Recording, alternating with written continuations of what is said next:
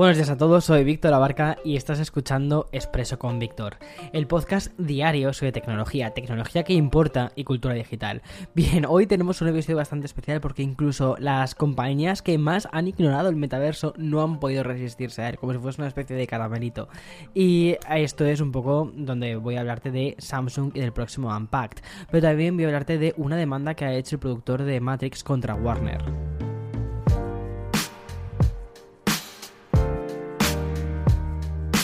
Normalmente mencionamos la aparición del streaming como ese gran salvador de la industria cinematográfica. Bastó con la aparición de Napster y de esos programas P2P, no sé, bueno, si eres hijo de los 90, seguro que todo esto te, te, suena de algo, ¿vale? Para que en este momento con Napster la, sociedad asumiese que la piratería era, era algo normal y casi incluso muchísima gente lo veía casi como una especie de derecho, reduciendo considerablemente, obviamente también, los ingresos en taquilla. Irónicamente, ese salvador del cine que fue Em, todos los programas de streaming, ese salvador de cine también llegó de Internet y bastó con implementar la tecnología y añadirle una suscripción asequible, algo que fuese, algo que hiciese que no te mereciese la pena eh, piratear, ¿no?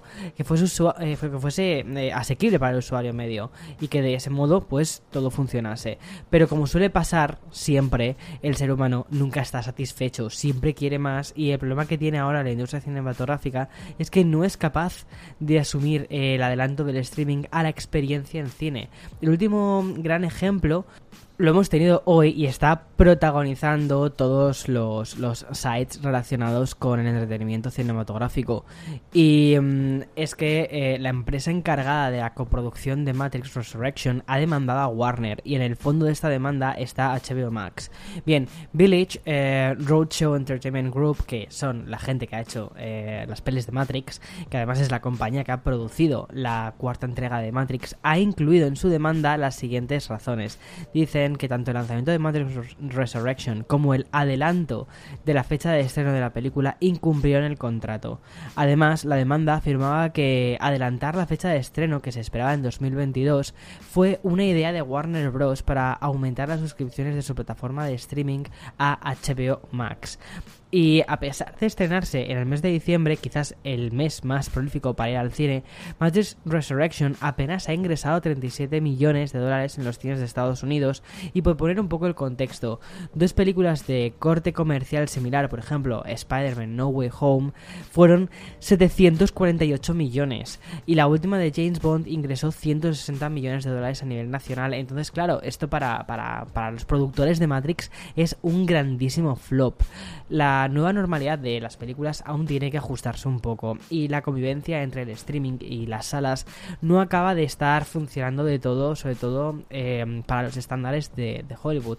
Y al igual que Scarlett Johansson demandó a Disney por lanzar Black Widow en el site de streaming, la productora de Matrix ha decidido que las pérdidas en taquilla tienen que solventarse por otra vía.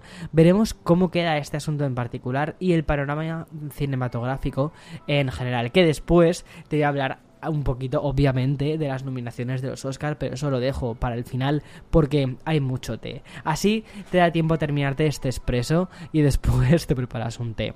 Vamos a hacer una pequeña pausa y, y volvemos con más. Bien, y hablando de, los ciclos, un concepto que envuelve el mundo, tanto en la industria tecnológica como también la industria cultural digital y también la pop, y toca hacer mención, obviamente, al ciclo final de un producto.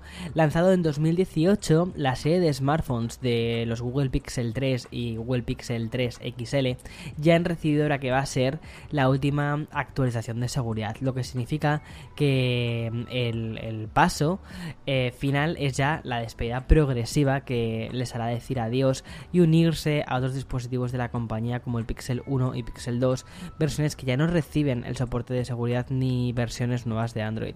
La verdad es que es un poco fuerte cuando el teléfono salió en 2018, que tampoco hace tanto tiempo de esto, ¿eh? Y aunque se desconoce de momento las características generales de esta actualización para los modelos más antiguos, para el resto de la familia Pixel 4, 4XL, 4A, 4A, 5G, 5 y 5A y 5G, sí se esperan mejoras en cuanto al rendimiento, parches de seguridad de Android y la corrección de problemas como el teclado apareciendo encima del texto.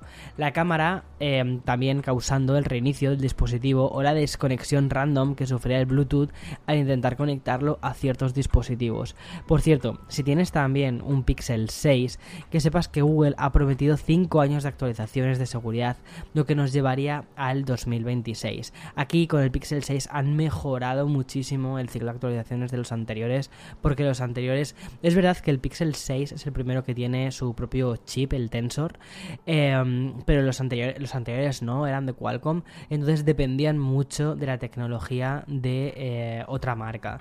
Claro, esto en un producto que cuesta pues su dinero es muy fuerte, ¿no? Pensar en que vas a despedir del teléfono mm, tan rápido. Aquí la verdad es que vuelvo a lo de siempre, pero uno de los que se compromete más a mantener el dispositivo más o menos actualizado, al menos con las versiones de seguridad hechas, aunque no tengas todas todas las funcionalidades nuevas que se van anunciando, es Apple. O sea, porque incluso el creo que es el el iPhone SE de primera generación tiene hasta la última versión del sistema operativo. O sea, es que eso es una locura. A ver, que al final luego el teléfono te dura poco de la batería. Sí, obviamente, sí. Porque ya es un sistema bastante exigente. Pero que puedes instalarlo si quieres. Sí, puedes hacerlo. Pero me gusta también que Google haya cogido esta iniciativa, que haya dicho, sí, nosotros también queremos mantener nuestros teléfonos 5 años. Así que, muy bien. Vale, y ahora nos vamos a TikTok, una aplicación que sigue viviendo en una especie de fiesta y disfrutando de una popularidad que parece no tener fin. Pero como sucede cuando eres la reina del instituto, hay una serie de obligaciones que llaman a tu puerta. Tok o sea, más allá de los outfits que tienes que ponerte. Bueno, igual que ha sucedido con otras plataformas y redes sociales, el foco sobre la responsabilidad respecto a los usuarios más jóvenes ya ha caído. Ya ha caído sobre TikTok. Y esto, al final, lo que se ha terminado es en un plan que la compañía eh, hace que incluya nuevas restricciones por edad y de según qué tipo de contenidos se vayan a mostrar. ¿no? Las nuevas características de seguridad para la comunidad adolescente de la plataforma aún se encuentran en fases de pruebas, pero ya incluyen funciones como por ejemplo la clasificación de los vídeos según, y me encanta cómo lo han titulado, madurez del contenido y las zonas de confort temáticas. O sea, me encanta. O sea, como, o sea, es, es como muy Dolores Umbridge de Harry Potter, ¿no? Es de, como eh, poniendo etiquetas y, diciendo que es, que es correcto, que no es correcto, que es confortable, que es... Bueno, me encanta. Me parece, o sea, me encanta, no, justo lo contrario, me, me espanta. Pero, oye, es, la, es en el metaverso el que estamos viviendo ahora. Y así lo ha explicado el líder de políticas de problemas globales de TikTok. Dice, Leo textualmente. Cuando el sistema esté completamente lanzado, el contenido que hemos identificado por contener temas abiertamente maduros podría restringirse a los adolescentes. Y para el contenido que tiene temas menos maduros, los usuarios podrán elegir las zonas de comodidad o la madurez del contenido que preferirían omitir o en las que prefieren participar. Bueno, al final está dejando vía libre al usuario qué cosas quiere ver y qué cosas no quiere ver. Ahora falta conocer qué considera maduro o no TikTok, obviamente. De todas formas, desde la compañía recordaron que los padres también pueden controlar las preferencias en las cuentas de sus hijos. Por otra parte, se ha informado que desde la plataforma se está trabajando ya en una nueva función para que los propios creadores indiquen si sus vídeos están destinados a adultos o a usuarios más jóvenes. Esto es una cosa parecida. Eh, algo que puso YouTube hace no demasiado tiempo. Ahora cuando subes un vídeo a YouTube pones, o sea, tienes, tienes la obligación de poner si el vídeo que estás creando está orientado a niños o si no está orientado a niños. Eh, me imagino que es para poder colocarlo en YouTube eh, Kids o no. Pero bueno, yo siempre pongo que, que no está orientado a niños, que es contenido adulto. Eh, y ya está. O sea, mm, porque no, no es un contenido para niños. Bueno, y como ya sabes, mañana además también tendremos el primer Unpacked de Samsung, que es un evento al que, podremos presenciar online, pero también en realidad virtual, porque sí, el metaverso llega a los lanzamientos de productos tecnológicos. Samsung además ha comunicado que este nuevo Unpacked tendrá su propia versión en el metaverso, la cual estaría accesible en 837X, es decir, una especie de recreación virtual en la conocida plataforma eh, de Centraland. Aunque a diferencia de otras compañías como Meta o incluso Nike, no ha mostrado mucho interés en esta realidad virtual paralela que protagonizaría el, el, año 2022, ¿no? En el que, digo, ¿en qué año estamos? En el, es que cuando leo, o sea, cuando, cuando, cuando comento estas noticias, cuando las leo directamente en los medios, digo, espera, ¿en qué año estamos? ¿Estamos en el 2022? ¿Estamos en el 2052? Porque es que no me, no me, no me casa todo esto, todo lo que estoy, todo lo que estoy leyendo. Y luego, claro, cuando te das cuenta, tío, es como, espera. Bueno, pues a ver, Meta y Nike sí que tienen como las ideas muy puestas, ¿no? En el metaverso para este año, pero Samsung se, une, o sea, nunca había sido como demasiado eh, vocal, ¿no? Con el tema del, del metaverso. Pero me da mucha atención que sí que se vaya a unir para celebrar su primer gran evento y lo va a hacer con una recreación de la tienda de Samsung de Nueva York. Los usuarios que quieran podrán además acceder de manera virtual en ella y conocer con más detalle todos los lanzamientos que van a llegar mañana. La verdad es que mira, me acabas de dar una idea, pero quizás mañana me baje a la tienda de Nueva York a ver qué es lo que nos van a presentar. Y ya, como una especie de bonus track, obviamente toca hablar de las nominaciones de los Oscar, porque mm, han sido, primero han sido a última hora, pero hay que repasar por encima cómo, cómo han sido estas nominaciones. Estoy llorando ahora mismo por, por Lady Gaga, porque el mundo yo creo que daba por hecho su nominación como mejor actriz por su papel en, House of Gucci, pero inexplicablemente se ha caído, cual significa que yo también me he caído. Este año no veo los Oscar, no es broma.